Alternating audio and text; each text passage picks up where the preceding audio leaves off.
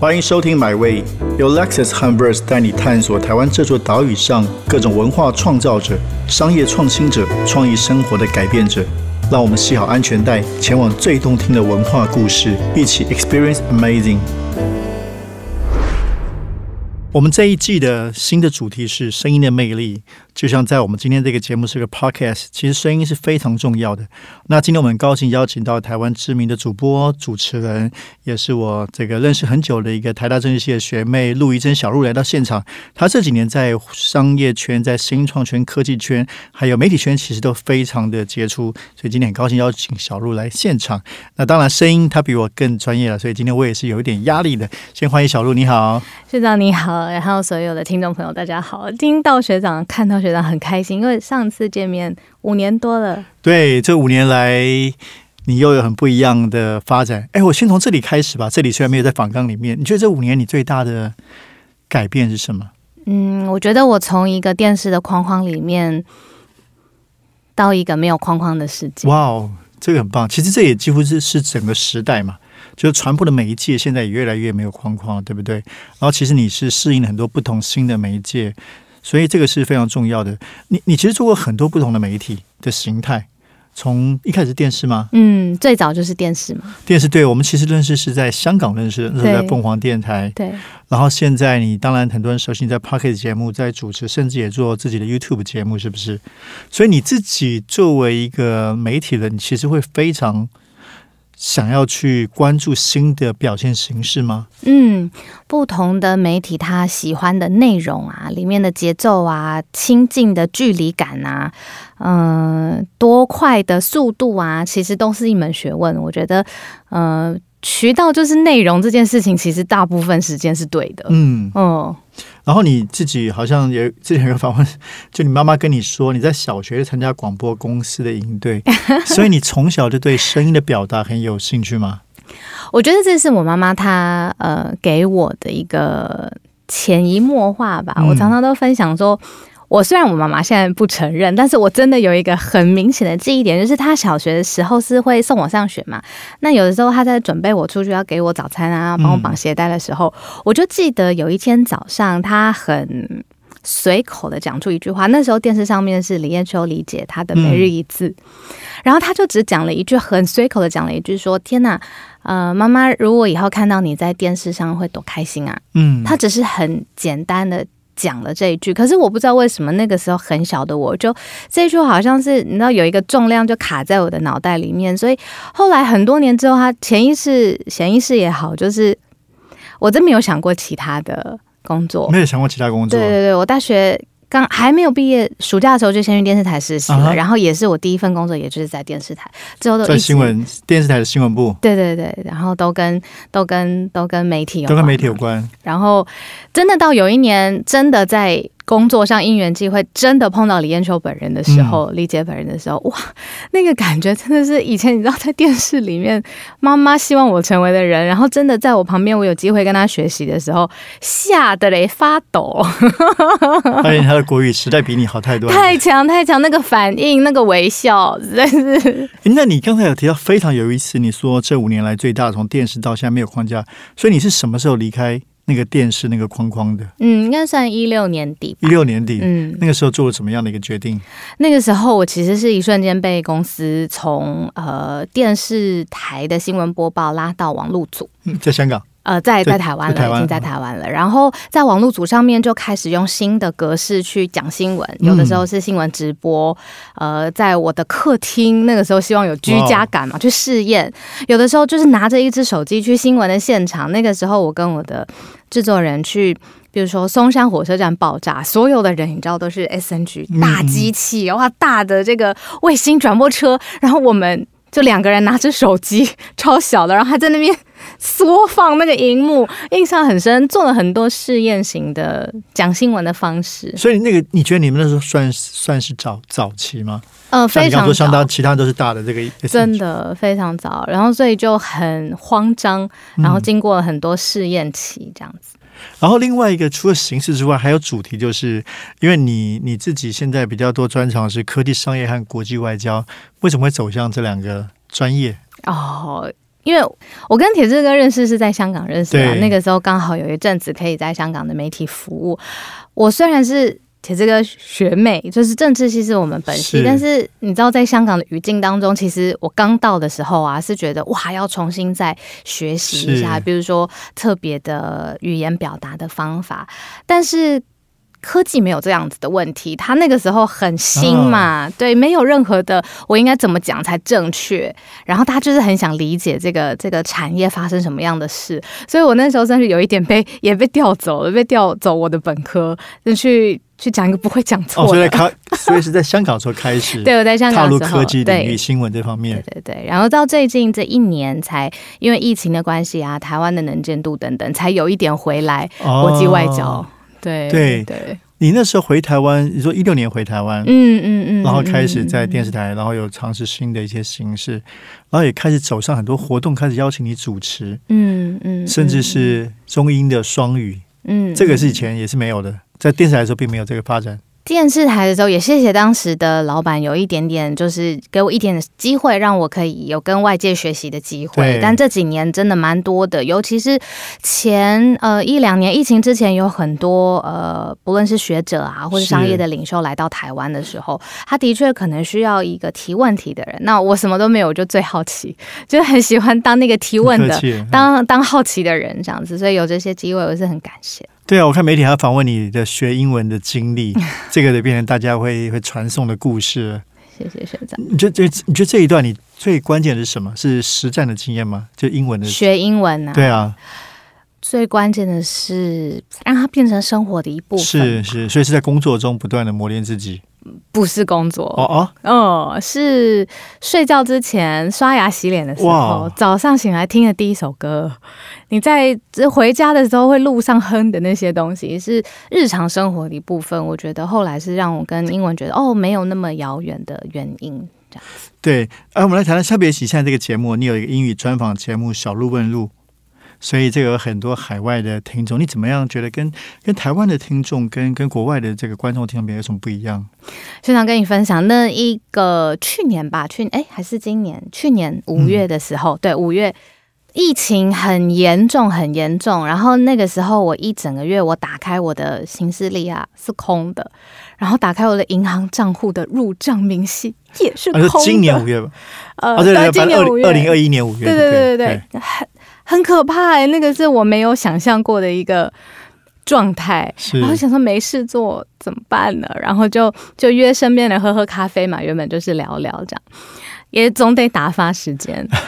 那后来刚好就约到了一个，他算台湾女婿吧，就是他娶的太太是台湾人，他本身外国人他本身是在加州长大的一个科技公司的创业家，这样。，OK，那个时候我只是跟他在呃咖啡厅就是叙旧吧，然后问问他好不好啊，反正对我来说我是打发时间。他就忽然之间很好奇的问我说：“你们为什么每一个人都那么乖的戴口罩嗯哼，？”然后呃。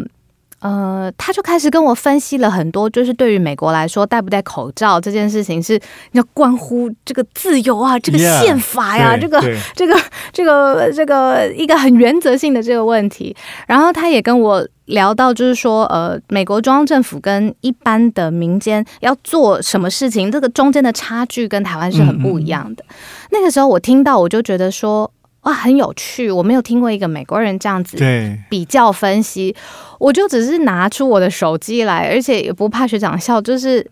就是很早之前，好几年前的 iPhone 就对了，然后我就拿起来，我就说，嗯，这太有趣了，不能只有我听到，然后我就把它录起来。OK，然后我只是想说，这个，这一切的开始。对我，我想说这个，你看那一天很好笑，那个光也不均匀，然后旁边吵杂的声音也很多，我就想说，天啊，这个以电视的规格或你认真工作的规格来说，都是一个很不 OK 的作品。是是，我没想到我。只是加了一个中文字幕，然后把它放到网络上面，当天就很多很多人回想，很多人在转发，我就有点吓到，我就觉得说哇，网络果真是一直一直在变化越越越 raw 越真实，好像越好。对对对，那个完全没剪嘛，但我手还在那边晃什么？对对对，对，结果没想到它就超过我所有，你看我才开始工作，所有的你说精心设计的，啊哇哦，它那个点阅数就是我整个脸书上面表现最好的一集。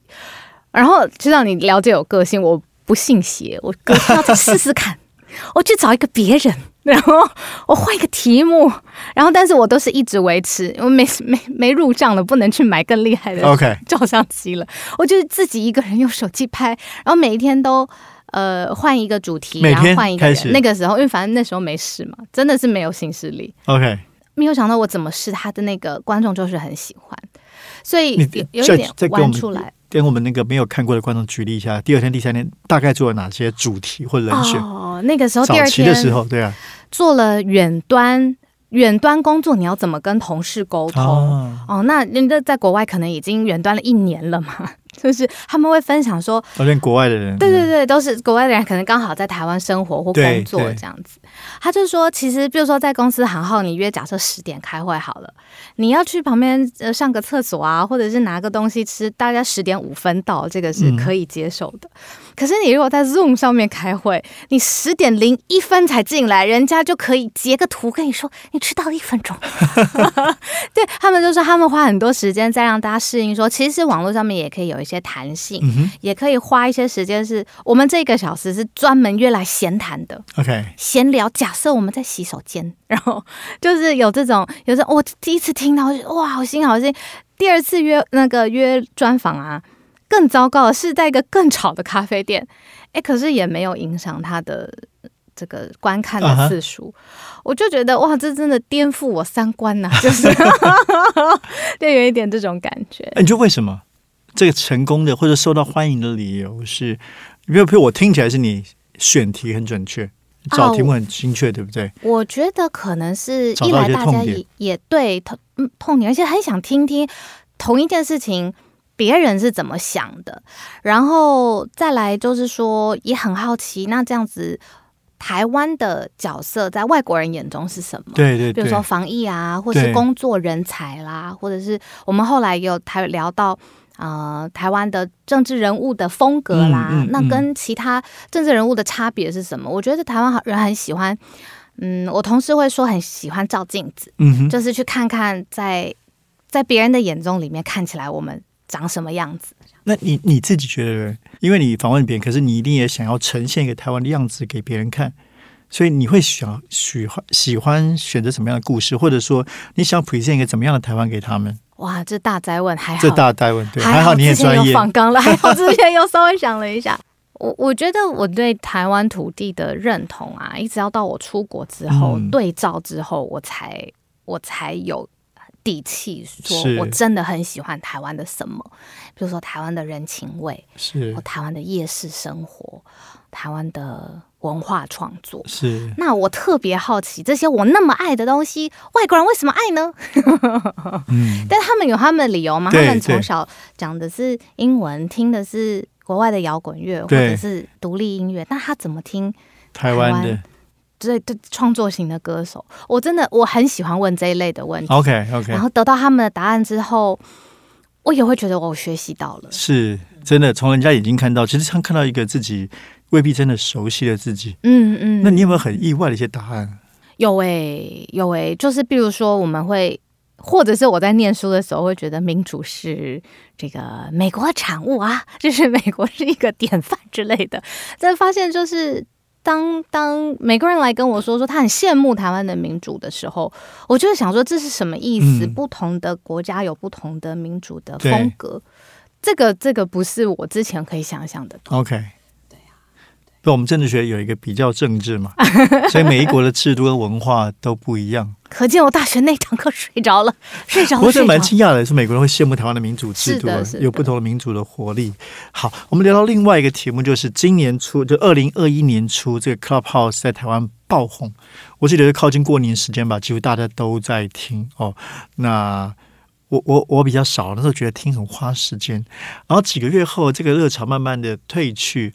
那大家常说，我记得半年前我在问同事说：“哎，现在谁还在听吗？然后你们在听什么？”哎，大家都会提到小鹿的节目《全球串联早安新闻》。我觉得这个形式也相当的特别，可不可以谈谈你这个你的 Clubhouse 经验？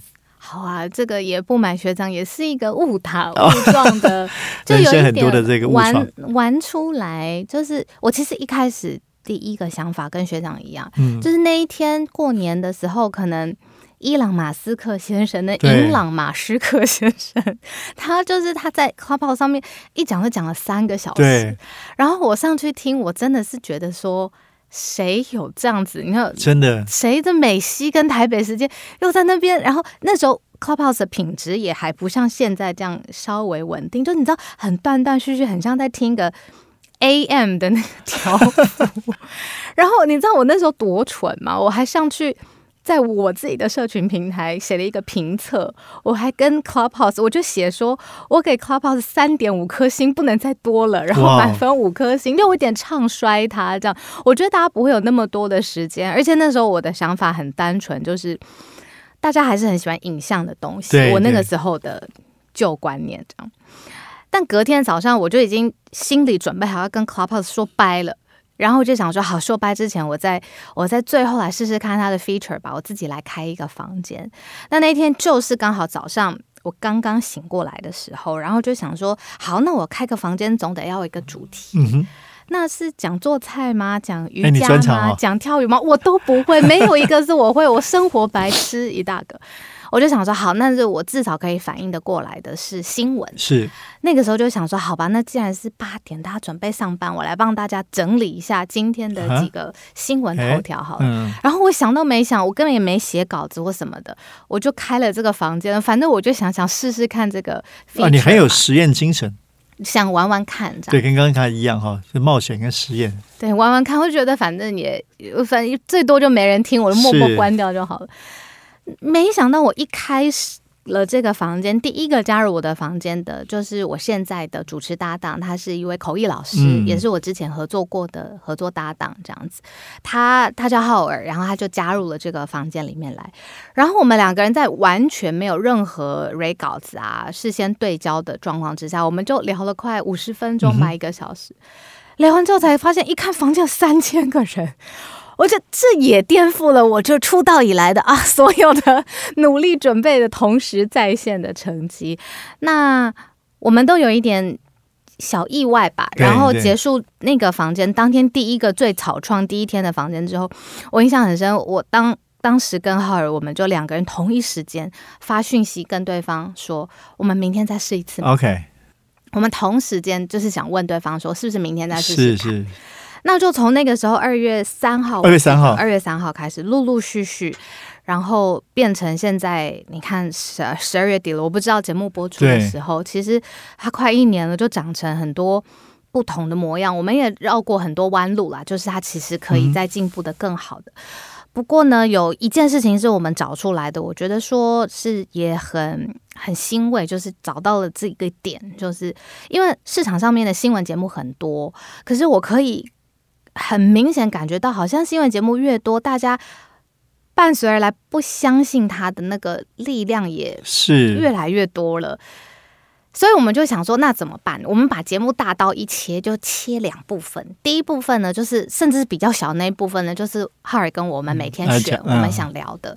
但节目从八点半之后，大概会有三十分钟到四十五分钟的时间，就是我们开放世界各地的人，不论是台湾人也好，或是华人，你讲中文，呃，你跟我们分享你当地看到的，我们看不到的，当地的不论是报纸的头条或者是你你真的发生在你身上的事情，那我们就把这个舞台打开，嗯，让我们以前觉得说，那你不是不是采访记者，你可以讲嘛？可我们觉得没关系，因为你是在那边生活的人。对，那我们还帮他取了一个名字，叫做参参与与式新闻新闻。对然后我们自己有一个撒狗血的 slogan，不怕学长笑，就是众人成就众人啦。就是说，因为我们房间大概就是三四千个人一起听。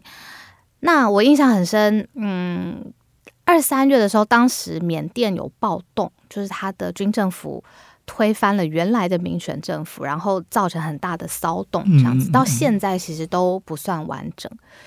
那我没有去过缅甸，我也不知道当地的语言，或是啊，我看到军政府什么半夜挟持翁翁三叔苏姬，这什么我可能也想象不到。但是就有一位在呃台湾人在缅甸经商的爸爸，他就那天早上，我们也不知道他会上来，他就上来跟我们分享说：“哇，他跟他的朋友、他的孩子已经一个星期都躲在一间公寓里面不敢出去，然后呃，学校啊、医院啊、什么大众交通都关闭了。”他就在讲这个过程，那我们就听到他背后就是他用电话跟我们沟通嘛，有那个就是敲打很重的声音这样子。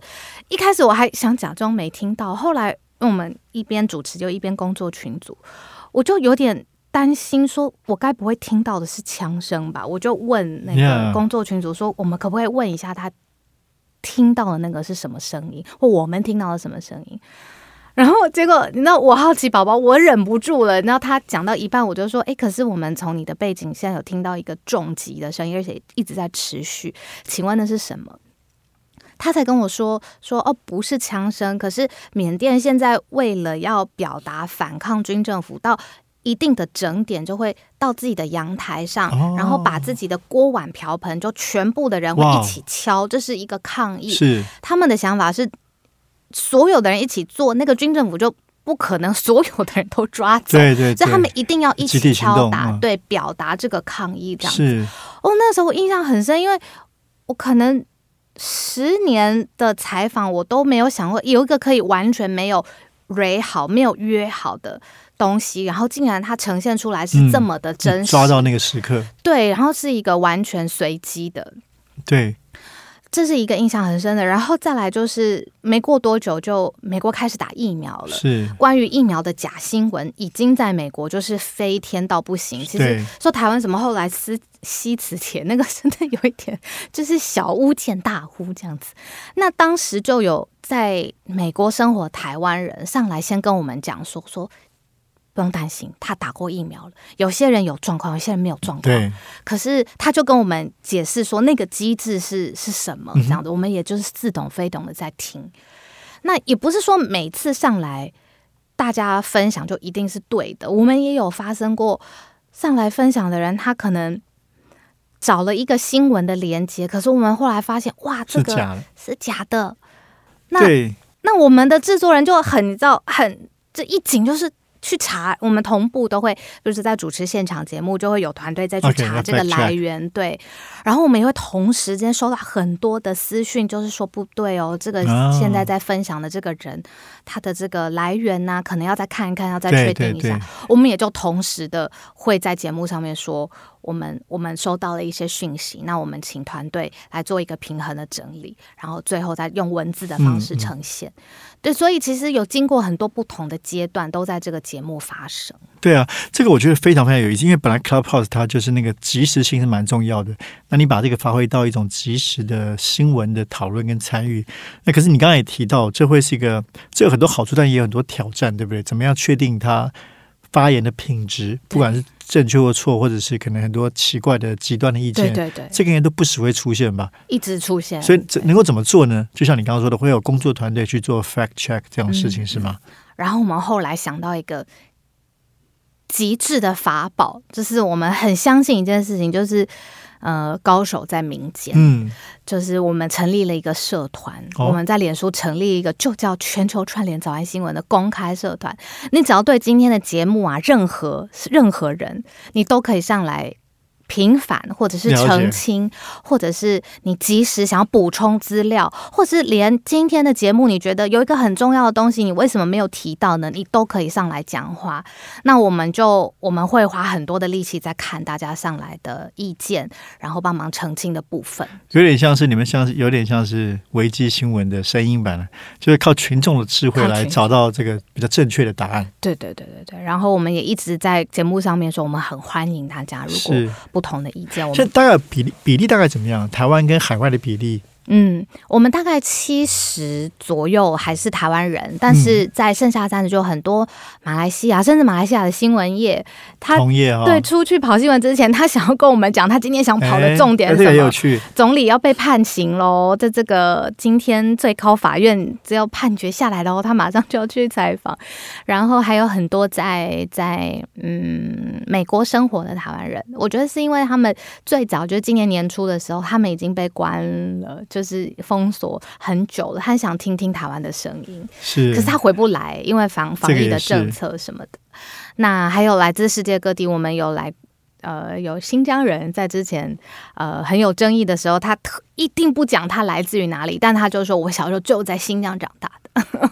那其实 Club 就是他刚你说到，我刚才也提到说，Clubhouse 已经这个好像比较整整体来说听人减少，那你怎么样决定要继续坚持下去？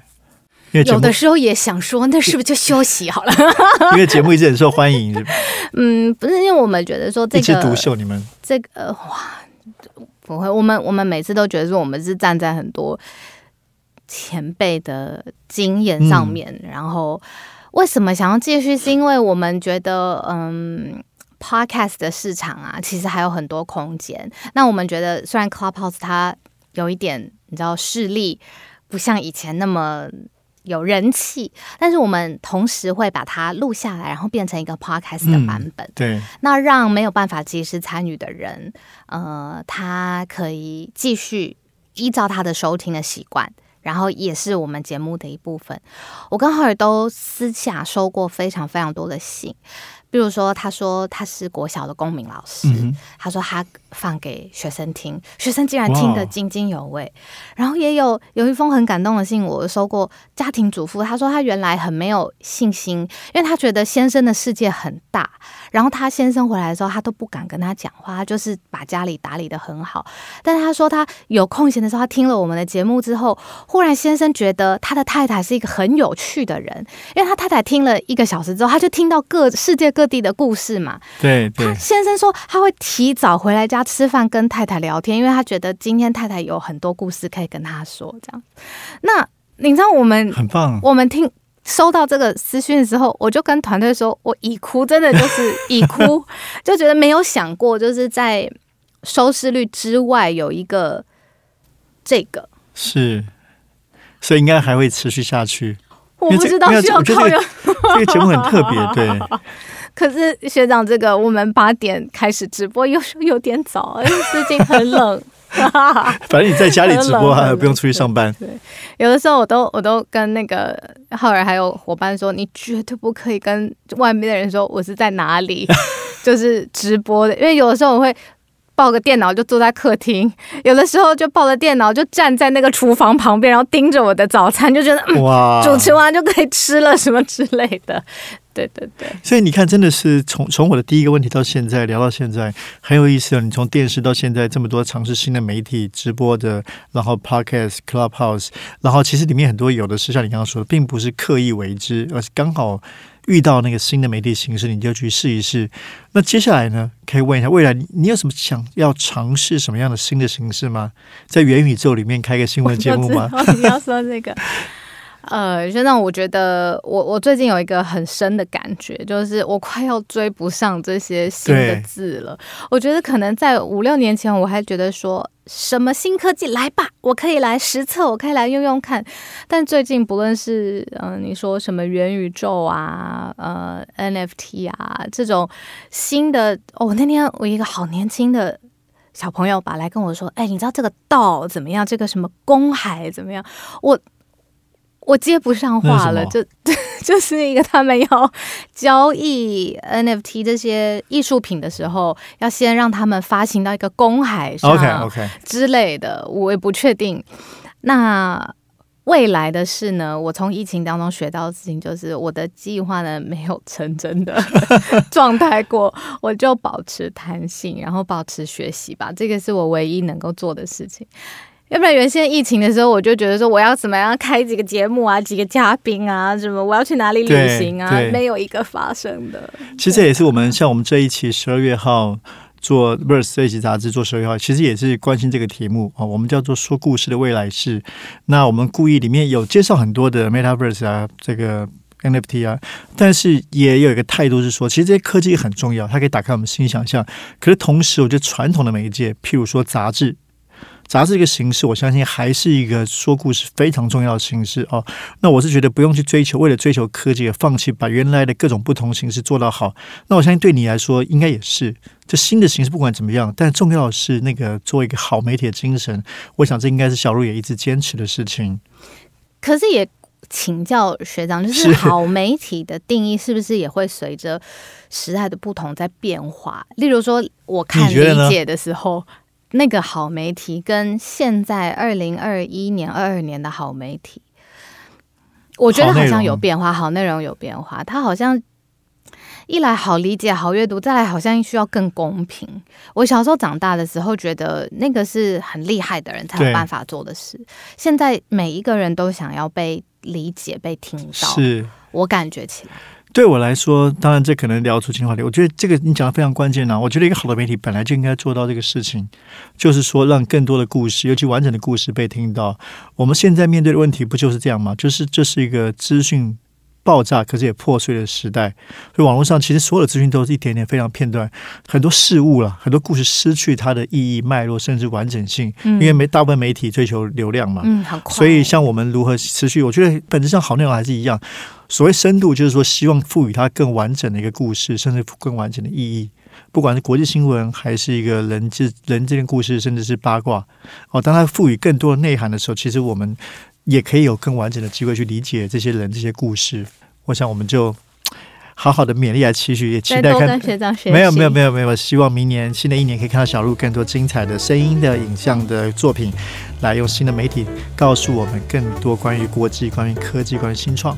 谢谢小鹿，谢谢学长，也谢谢所有听众朋友。这趟旅程已经到站了，感谢你的收听，也让我们一起期待下趟旅程的风景。别忘记订阅买位。本节目由 Lexus 和 Verse 文化媒体联名出品。